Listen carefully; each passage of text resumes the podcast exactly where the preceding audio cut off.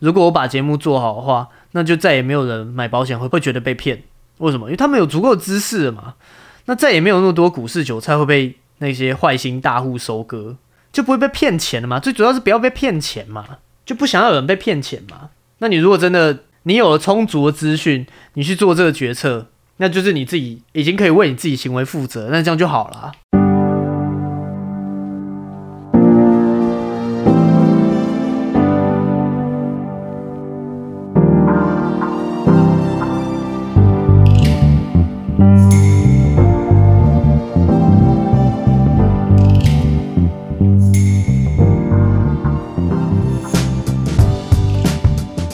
欢迎收听《好好生活呀》，我是主持人 Brian，我是丫丫。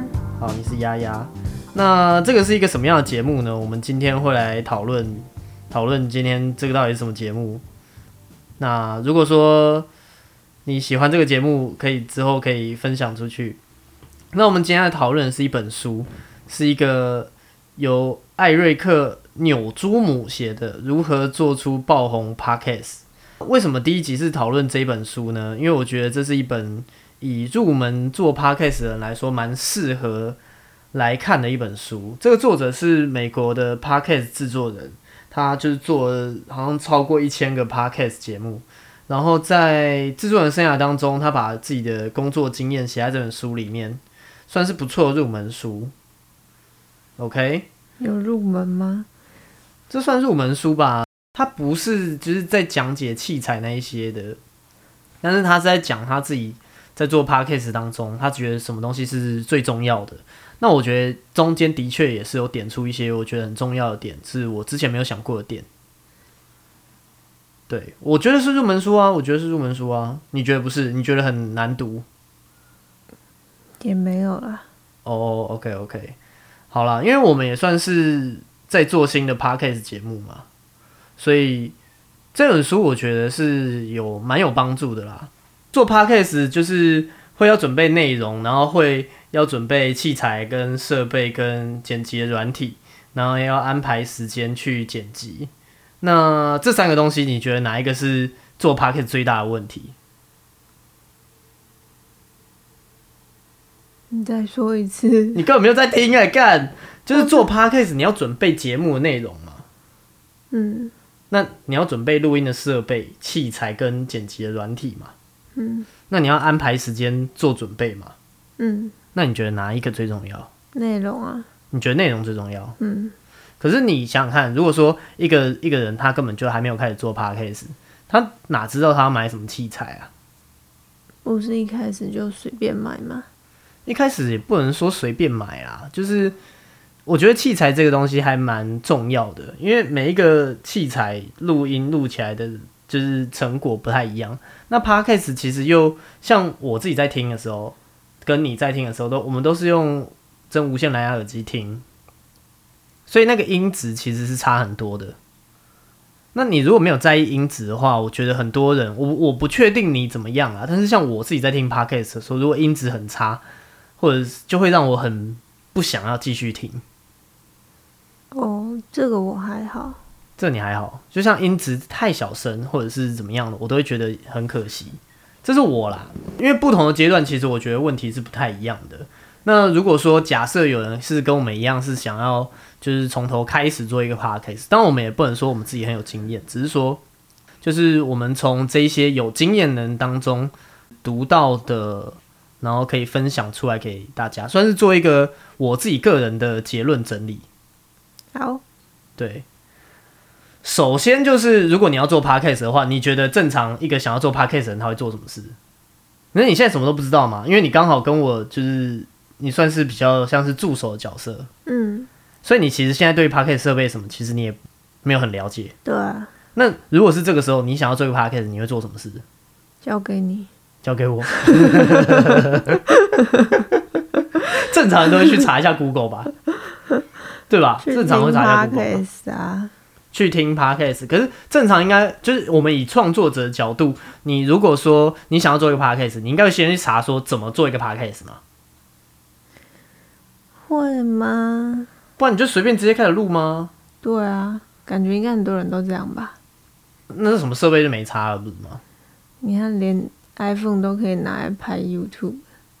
哦，对啊，就是其实认真要说的话，最惨最惨的就是 Podcast 录音装置，其实你的手机就可以拿来录了。对啊，但是讲究一点的话，就没有办法只靠手机啊。而且其实用手机录的话，其实因为它它的收音还蛮蛮严苛的吧，就是我觉得收音收的没有很好，所以就变得有人说，如果你真的要 Podcast 拍呃，你真的要 iPhone 录 Podcast 的话，或者是你的智能手机录 Podcast 的话，最好躲在衣柜里面录，哦，可以减少很多不必要的回音。可是这样听起来，你不觉得就很可怜吗？不会觉得很有安全感吗？不会很暗吗？那你要怎么看？你可能要准备的资料或干嘛的？好了，anyway，反正我不是用 iPhone 录音这一挂的。那我觉得说一开始最入门的话，就是我现在聊聊我的第一支麦克风好了。但我觉得麦克风设备这件事情真的是蛮值得一聊的，因为那个录音的成像真的差蛮多的。但是这也是我在一开始的时候不知道的事情，因为我的第一支麦克风是 LCT 四四零，是一个叫 Luwe 的的一个牌子，它是一个电容麦克风。可是，一般人如果说你是一个就是都还没有开始进去做 podcast 的话，你根本不会知道说电容麦克风是什么东西，嗯，对吧？我到现在还是不知道是什么东西。你到现在还是不知道什么东西，没有关系，这很正常。因为其实麦克风主要分几种，一种是电容式的麦克风，这种麦克风它特性是它可以收很细微的音。所以之前我不是有跟你说，其实这不算是真正的第一集。就我在之前自己在尝试录音的时候。用这个 LCT 四四零录音的时候，就连那种就是我在我在房间录，然后有人在厕所上厕所冲水的声音都被录进去。无限第一集之数，无限第一集之数，其实我们已经录了很多次的第一集啊。好，反正拉回来啊，那电容式麦克风它这它是它的优点，就是它可以把你声音的很多细节都捕捉进去，但是这同时也是它的缺点。因为它的缺点就是你的环境不能有太多的杂音，所以像夏天的时候你要开冷气，冷气的运转的低频的声音也会录进去。那冬天的时候你如果要开暖气，如果你的暖气是有声音的，那它也会被录进去。所以简单来说，其实它对于环境的要求其实蛮高的。如果说你的条件是你只是在家录、简单录的话，其实就不适合电容式麦克风。但是如果说你的环境是没有太多的噪音的话，其实电容式的麦克风反而是给你不错的选择，因为它可以把你声音很多的细节全部都收录进去。嗯，对，这是它优点，同时也是它的缺点。那如果说今天就是可能。有很多人，他跟我们一样，是我们是住在集合式住宅，可能会有邻居的声音，可能会有猫猫狗狗的声音，可能会有冷气暖气的声音，那就会适合。我现在要说的是，我们现在在用的是动圈式的麦克风。OK，所以你现在也是不太知道说动圈式的麦克风是什么吗？应该我说我不知道，应该是说我不知道他们两个的就是构造差别，但我知道他的问题。哦，你知道它的问题，但不是它的构造。其实我对构造也没有本身也没有非常有研究。电容式的麦克风，因为它它的收音其实比较敏感，所以其实它很怕潮湿，它也很怕摔。所以其实潮湿会让电容麦克风就是变得不灵敏。所以其实你买电容麦克风啊，它连就连保存其实都会要像是那个相机一样，去把它丢到防潮箱里面，其实会对它比较好。嗯，那嗯就不耐摔，它是一个你把它想象是很很很纤细的东西。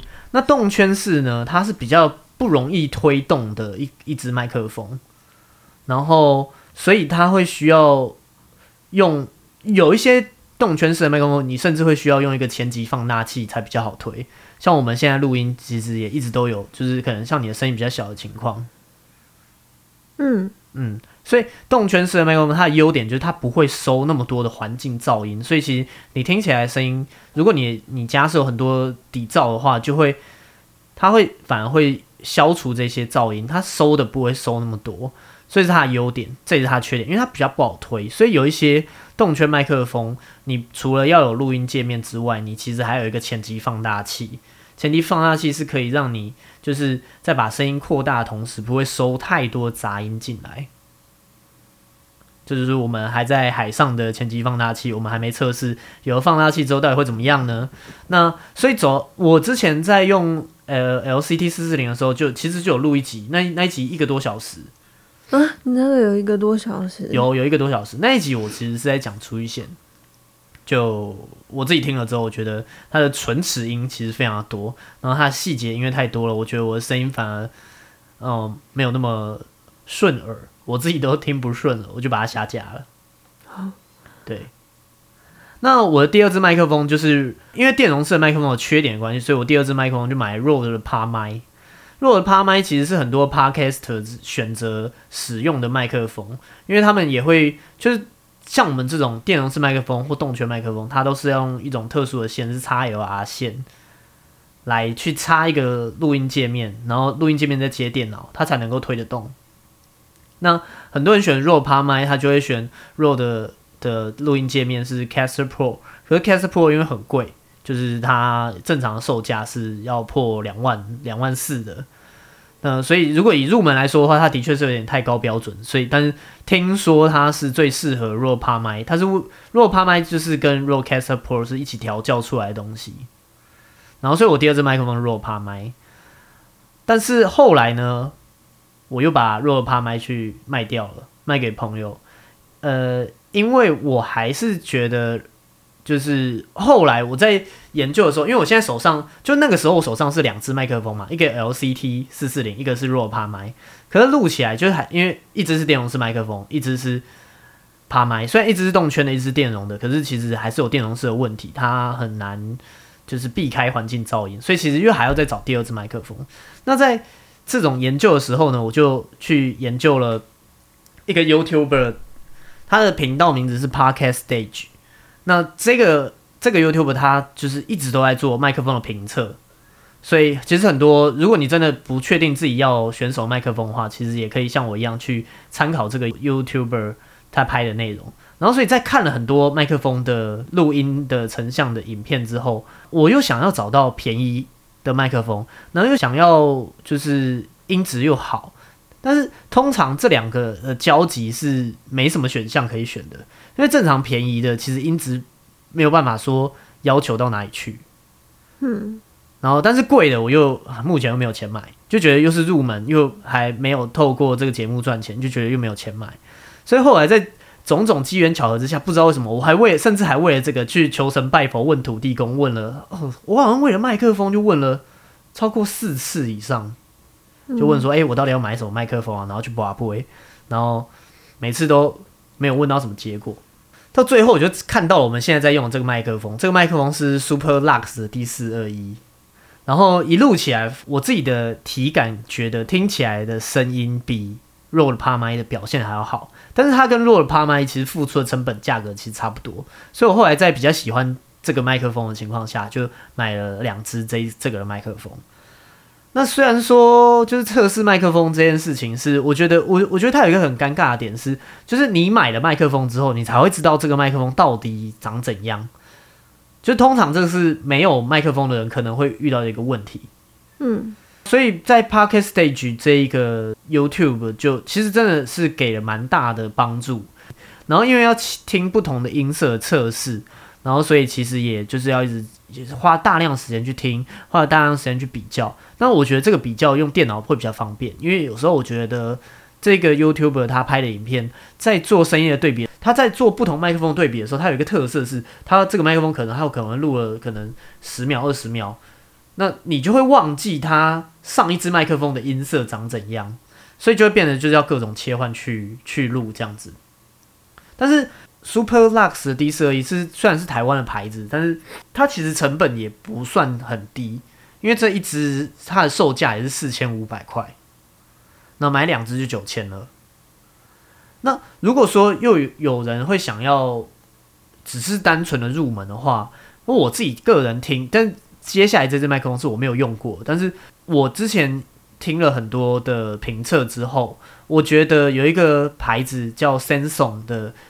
麦克风叫 Q Two U，三松，对，它不是韩国的三星，可是它念起来真的是三松，怎么拼啊？S A M S O N，Sam，松，嘿，对，反正大家都这样念啦。Anyway，那这一支是什么麦克风呢？它它是动圈的麦克风，可是它特别点是它有像那个 x L R 的接头，但是它是可以直接接电脑的 U S B 麦克风。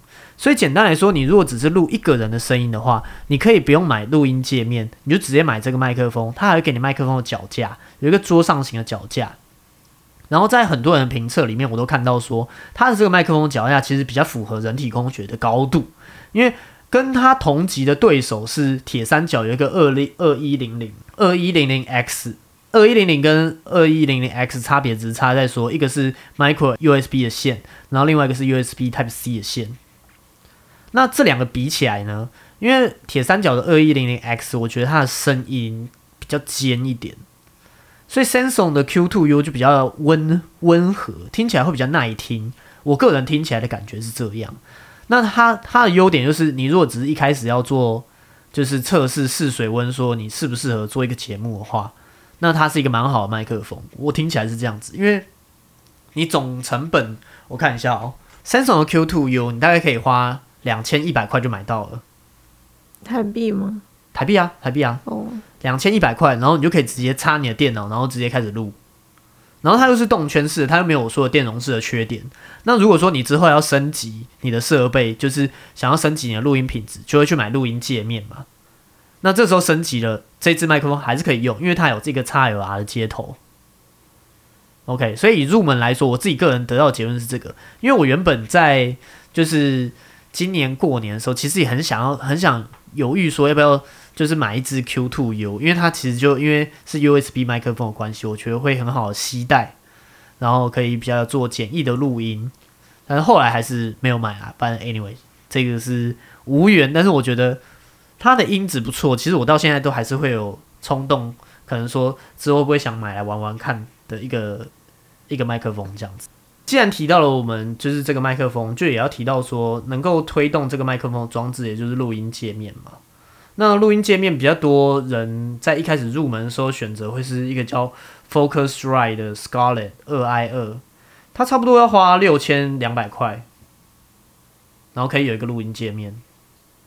那我自己使用的是有一个叫 Stenberg 的 UR 二十二 Mark Two，它现在已经停售了这一款。那它的下一代是 UR 二十二 C。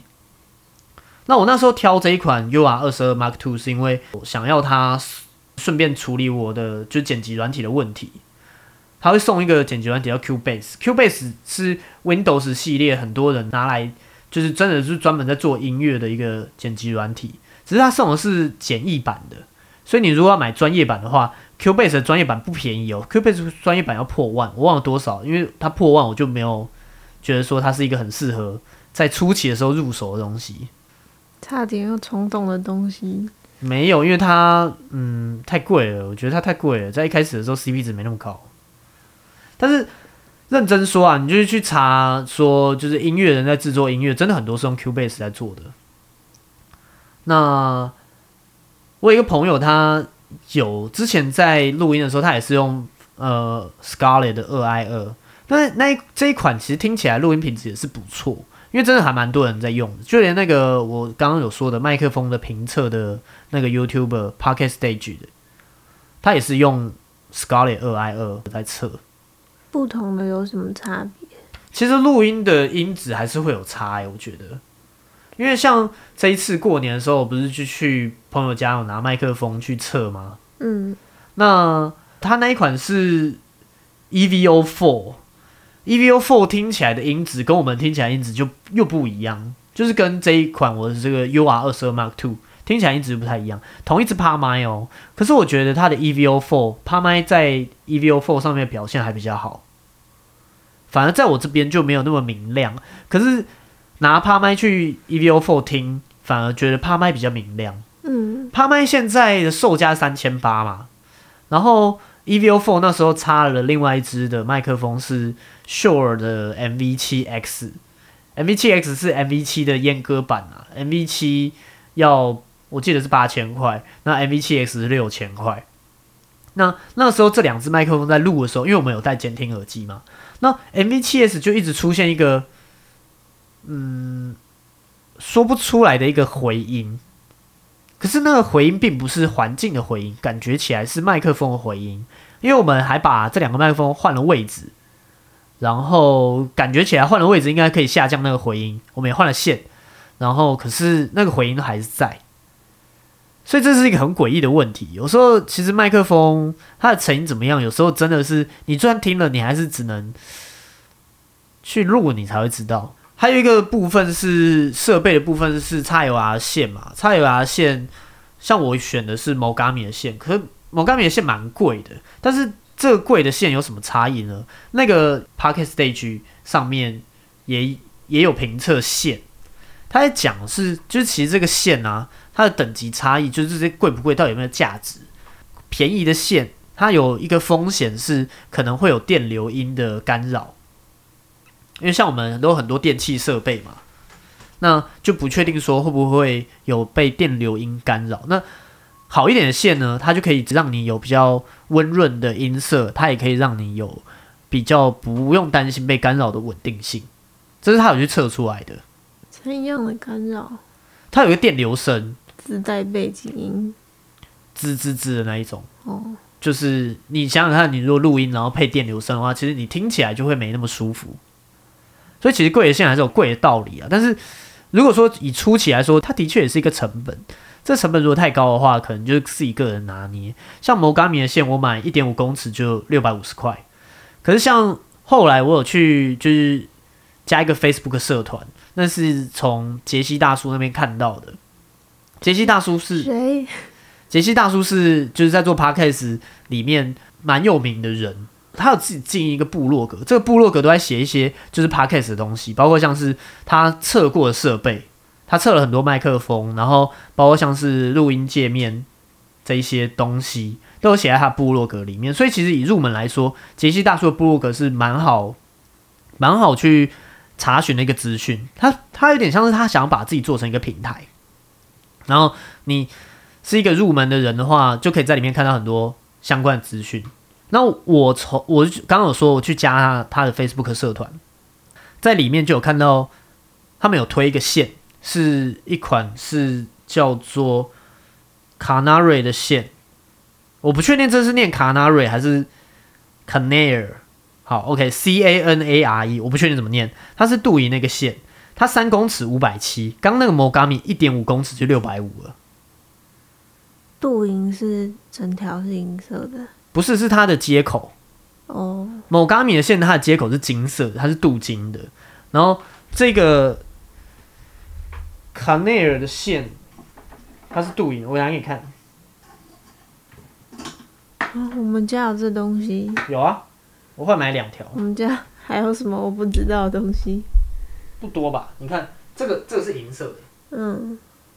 哦，我拿某伽米的线给你看。我我现在不能拔我们的，因为我们现在在录音中。金的不是感觉比较厉害吗？你看这个，哦，这是镀金的，所以其实它贵还是有它贵的道理啦。其实感觉金不知道为什么，感觉起来金应该还是比较好啦。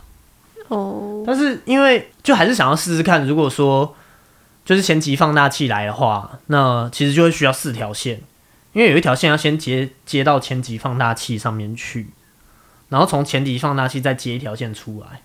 所以这样变成一个麦克风需要四个线，因为我们买的是比较便宜的前级放大器。一个麦克风要四条线，两个麦克风需要四条线。那一个麦克风需要两条线，可以吗？可以吗？那基本上是这样啦。那某伽米的线五五公尺的要一千块，所以你看，你买一条某伽米五公尺，你可以买两条。三公尺的，刚刚说的那个可内尔的线，各种算术问题。好了，因为它就一条三公尺五百七嘛，嗯，三公尺五百七，你买两条不是也一一四零？OK，那设备其实基本上差不多这样。嗯，在一开始想要入门 Podcast 的话，像我刚刚有说的杰西大叔，他也有他也有做一个 Podcast。这个 podcast 叫做免费仔专用，那它就是主要就是在介绍说，就是你要如何从零开始去做 podcast。那还有另外一个比较有名的是，我之前就有听过的，教你从头开始做 podcast 是百灵果分享的。你知道有这个这一系列，他们有做这一系列，他们有一系列节目，就是大概不呃，我看一下几集啊？哦，九集，它有九集的 podcast 的节目，它是不是还有网页？反正以上说的这一些的连接，我都会放在 show note 上面，就是之后会有一个备注栏，可以去看资讯点连接这样子。嗯嗯，那这是我个人比较血泪的麦克风的选择过程，麦克风真的花了我很多时间在挑选。那接下来就要讨论这本书的内容啦，如何做出爆红 podcast 的内容。在开始聊这本书之前，为什么我会觉得说它很适合拿来讨论？是因为其实这本书是一个制作人写他的个人经验嘛，所以他提醒了很多。我觉得之前在我要开始做 podcast 之前，你没有那么认真想的问题。那包括像是为什么要做这个节目，要做给谁听？接下来才会是从这两个问题去走到很多相关的细节上面去。OK，你已经有答案了吗？我个人是有一些想法的啦，我个人是有一些想法的啦。他一开始就提嘛，他一开始就提说，其实他开始可以去做三项的总结出来，就是他有三个重点，第一个是故事嘛，第二个是角色，第三个是声音。就是你有没有什么吸引人的故事或者是想法？那有没有会让人一直想要听下去的角色嘛？那再来就是就是声音的品质是怎么样的？我们要先讨论的事情是内容的部分，也就是你有什么样的故事跟想法是想要把它做成节目的？嗯嗯，这是一个很重要的点嘛，因为一个好的作品就要有意义，然后也要让人会想要回味，然后跟无法抗拒，那就要在很短的时间内让听众知道说内容是什么，那跟听众的关系是什么。如果需要花费越多的力气去理解的一个节目的话，那会去听的听众就越少。这个点是我说实话之前没有认真想过的。那在创作节目的时候，创作者需要很有同理心，他需要去思考怎么样是一个跟听众相同的聆听方式，怎么跟听众产生共鸣，然后听众想要听什么，这个都是很重要的。再来就是你的故事需要有一个。他把它称作叫高概念，那高概念是一个可以立刻引人注目的想法，它是一个非常直截了当的想法，任何人听到都可以明白这个概念是什么，然后是可以很容易沟通跟讨论的。那通常不会存在模糊性。里面提到我觉得最重要的两个点，我刚刚有提嘛，就是说为什么要做这个节目，他就提了，呃，当然这是从英文翻译出来的，所以他提了一个。很重要的东西是你的节目很重要的核心的十个字，书中是用十个英文字母翻译成中文啦。所以那对我们这个节目，就是像我们的节目名称是“好好生活鸭”嘛，其实它不是一开始就叫“好好生活鸭”嘛，一开始是就是我自己想取的“保险好生活”。嗯嗯，源自于诶，我个人是一个保险业务员，那但是就觉得说，其实可以透过了解很多知识，可以让人可以好好生活。但是后来因为觉得种种因素之下，觉得改掉比较好听。但是还是要提说，就是我为什么会想要做这个节目？哎，我在想这件事情，因为它里面不是就有在讨论说，你有没有更深入的去看到你要做的主题有没有呼应到你的标题？就是这件事情，就是因为像你的标题也是一个比较广的范围，而且。那我们的受众是谁？你有就是有确定方向了吗？因为我觉得，因为主要是你嘛，但是我其实不太知道我们要走的方向是什么。虽然你有跟我说过一些，但是像是我觉得像是受众或是这类东西，感觉也不适合在节目上讨论。最主要就是还是跟我职业有关嘛，就是毕竟我就是保险业务员。嗯，我只是因为刚好我就看到他在讨论名字嘛，然后在讨论说受众问题，因为不是他就会讲讲到说你要一个很明确的目标范围，不要是你觉得就是所有人都是你想要的，但是这样听起来，这个是你的目标，感觉是所有人都可以听的。我不觉得会是所有人可以听的。我我会有刚刚我陈述的想法的点，是来自于说，我觉得好好生活，其实我的主轴是好好生活。你要好好生活的话，其实好好生活有很多面向。为什么说有很多面向？你说现代人要好好生活，难道不需要把理财搞好吗？不可能嘛，对不对？那你说只是搞理财，难道理财又只有投资股票吗？也不可能嘛，对不对？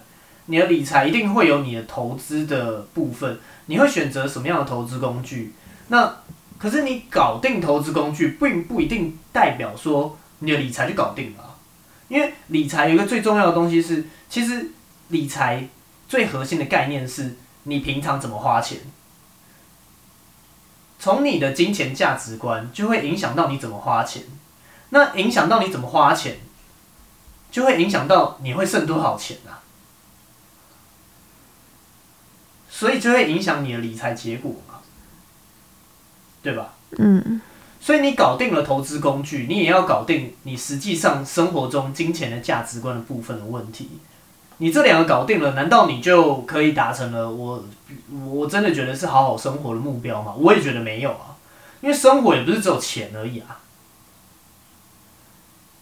嗯，生活一定还会有很多其他的面向，包括像是我们都很喜欢的吃。吃不同好吃的东西，它也是好好生活的一部分的。难道这个不重要吗？我觉得这也很重要啊。你说，包括像是心理健康，是不是一个很重要的？好好生活呃，一个很重要的一个一个一个 base，就是呃一个，你要说地基也好，你要说它是一个。必需品也好，也是一个很重要的东西啊。身体健康也很重要啊。所以好好生活有很多很多很多的层面，我们可以从，就是我觉得这一个节目，我会是想要让需有需要的人来不同的级数的节目当中取他们自己所需的就好了。那比如说。当然，我的专业会是比较落在保险知识上面嘛，所以有人在这方面遇到了一些困难的时候，他可能会去 Google，他可能会去搜寻他遇到的困难怎么办。比如有人遇到理赔理赔问题，那他不知道怎么办，他可能去搜寻。比如有人最近被业务员推销要买新的保险商品，他可能会去搜寻。因为现在网络时代，搜寻就很方便，每一个人一定想到什么事情，先都会先 Google 一下，很正常。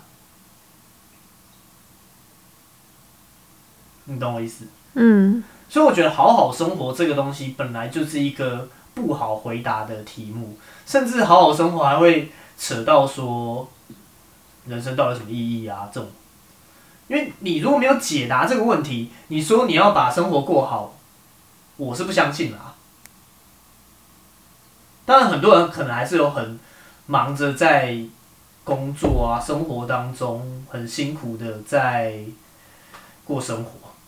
那每个人过生活方式目前状态可能是不一样的，但是我觉得地震太大了吧？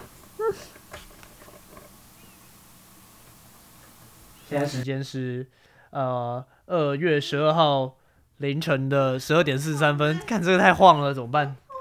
对对对，先终止一下。就是觉得哪里怪怪的，怪怪的。你有我应该说，我还是会觉得受众很广，但是不是不能理解，但是不知道这样子会有什么样的结果。我觉得比较偏工具型的使用。那如果说有一些人对于就是我感兴趣、想要讨论的主题有兴趣，那他们会想要就是追踪或者是收听，那就不错嘛，说我们赚到。但是如果说今天我会觉得有人遇到问题，那也许我们的节目可以被分享出去解决他们的问题。其实我主要是觉得这样就好了。嗯，我我不是觉得没有办法，因为你做事情是这样子没有错，但是在这个之前更就是在做到这件事情之前，我们要怎么样去至少要让一一这有一群固定的人是会对这个节目跟每一节内容是会感兴趣、会追踪，才比较有机会触及到更多人吧。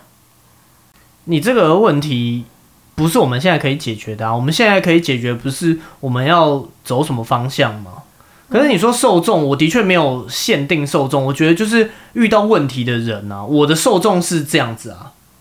因为你说你现在像我，其实最近喜欢的听的节目有一个就是刘轩嘛，那你也听过，我有跟你分享过刘轩的节目，你看他也有请赖佩霞来讲，就是心理的部分。他也有请别人，他有请朴学亮来讲。那那我就问你嘛，他邀请朴学亮跟邀请赖佩霞讲的主题是一样的吗？一定不是嘛。我的概念会比较接近刘轩一点，只是刘轩因为他的知名度名气，所以他比较容易可以有比较好的邀约的对象可以访谈。但是我要想要做的反而是我自己知识整理的输出，所以在。可能是大方向相同的概念之下做的事情不太一样，但是你问我受众，我对于受众的想象是遇到问题的人，那可能来搜寻，然后结果搜寻到我们的节目，然后就开始收听。那也有一些可能只听个一两一集两集的，那我觉得那至少这个节目能够对他。还有创造出一点价值啊！你问我说我对受众想象，我想象的就是这样啊。我想象的是他遇到他不知道怎么解决问题的人，我们节目的广度会，我自己觉得会有，但是也会有深度，只是广度只能慢慢累积，那深度也是慢慢累积。那接触到更多种，遇到各种不同问题的人，顶多只是这样子。我其实，在。当就是健身房教练的时候，那时候有遇到一个教官，其实我到现在都还有在偶尔会看一下他的近况什么的。那个教官之前是就是大俱乐部的教官，我就不说名字了，反正就是大家知道诉讼最多的那一个健身房。那他后来因为一些因素，他就也是从那个地方离职，他现在跑去体育大学当就是老师。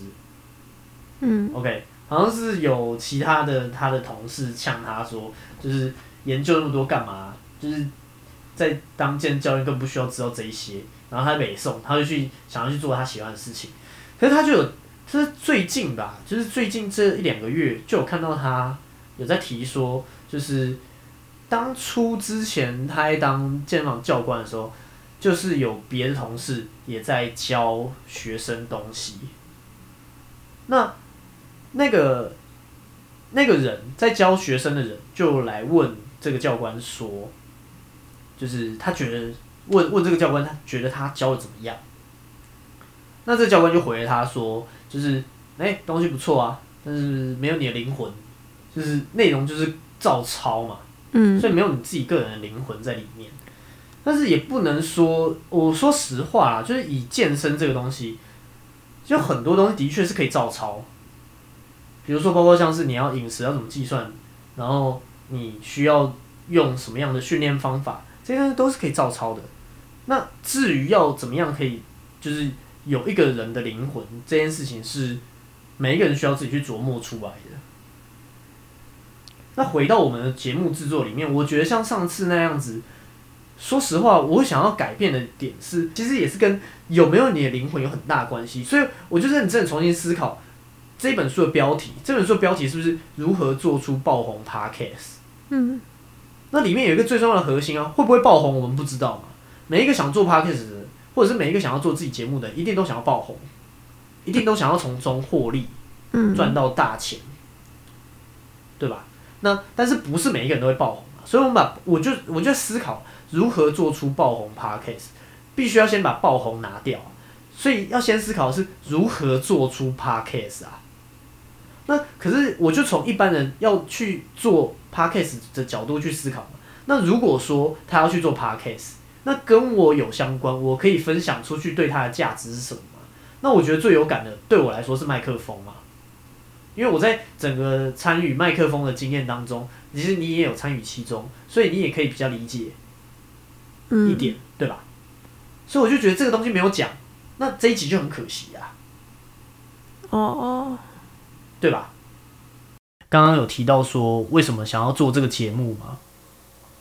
我自己那时候很认真思考，然后我是想说，如果我把节目做好的话，那就再也没有人买保险会觉得被骗，那再也没有那么多的韭菜会被那些坏心的大户去收割。我说的是在股市，我觉得，我觉得有一些基本的知识是很需要去去去知道的，可是我觉得有一些基本的知识，反而是在你什么都不了解的时候，其实了解这些基本知识是不容易的。如果我把节目做好的话，那就再也没有人买保险会被会觉得被骗。为什么？因为他们有足够的知识了嘛。那再也没有那么多股市韭菜会被那些坏心大户收割，就不会被骗钱了嘛。最主要是不要被骗钱嘛，就不想要有人被骗钱嘛。那你如果真的你有了充足的资讯，你去做这个决策，那就不是骗嘛，就不不会觉得被骗嘛。那就是你自己已经可以为你自己行为负责，那这样就好了啊。嗯我我对我们节目的想象，并不是一个，就是我们会帮忙把所有资讯整理好，说整理出这个最终的答案。当然，我是会这么做，没有错。可是，我觉得我不会这样子想，我不会把我节目定位成这样，我会把我节目定位成说，我可能在思考某些问题的时候，然后我想要去找出答案。那我把我找出答案的过程，跟我整理出的我个人的目前的结论。整理出来，那来做个分享。可是我会觉得是这是一个知识，不管是知识累积，或者是寻找知识，或者是思考问题。我觉得我想把节目当成是就是听众知识的一些起点，透过我看到的观点，透过我在思考的问题。那听众也开始思考某些东西之后，他们可能会去做一些，比如说包括像验证、查证，或者是他们可能开始去想一些以前没有想过的问题，了解不同领域的东西。我比较想要可以去做这一些知识的起点。我觉得问题也许有现在的标准答案，可是它不会是一直以来的标准答案。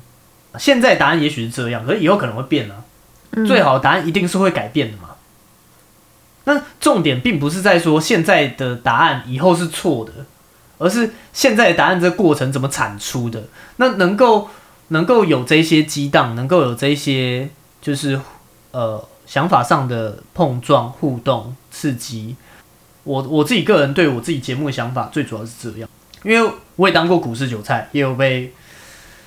就是也有赔过钱，然后买保险，我觉得以前也有保你你不要说好像保险业务员就一定很懂保险，我我也觉得我有很不懂的时候，我也有卖错东西的时候，我也有一些对他们有点抱歉的客户、朋友、亲戚，最主要是这样，嗯。嗯，应该说，我其实会想要这样设定，我不想要把它设定的太狭窄，也是因为我今年也三十二了嘛。嗯。从认真说，有一份正式工作，我说的是正职的工作，也是从大学三年级开始。我正式的话算大四上学期。大四上学期有几岁啊？民国一百年的时候的事嘛。那到现在，现在民国几年啊？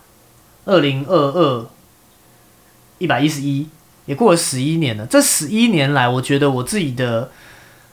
每一个时期在意的东西都不太一样，所以我每一个时期阅读的东西也不太一样。那我觉得我自己成长的心得也不太一样。我会觉得为什么会想要把就是节目名字取这样子？为什么会想要把受众设定的这么广泛的原因，是因为我对我自己的感觉是，我也还在成长。那如果说我也还在成长的话，我也不觉得说我有什么资格去。比如说，我想把这个节目做成是一个大道理系的节目，你懂我意思吗？做大道理系的节目没有人要听啊，呃，应该说没有，呃，不要说没有人要听，我自己可能都没有那么有兴趣。我比较想要让这个节目是就是在做我自己就是有兴趣的东西嘛。那我只是去分享我自己生活有兴趣的东西而已啊。但是也是要对就是听众是有价值的。我知道，我知道你的意思啊，所以我会觉得没有不行。为什么会想要跟你一起做这个节目？最主要的点就是最有乐趣的，其实就是找到一个知音，可以相互交谈，那可以洗耳恭听对方的话语，然后把很多话向他倾诉，那彼此可以谈起很投机的话题，然后可以激发起很多的讨论，这种是很爽快的。嗯，我觉得不管是家庭关系、亲子关系，都才有办法长长久久吧。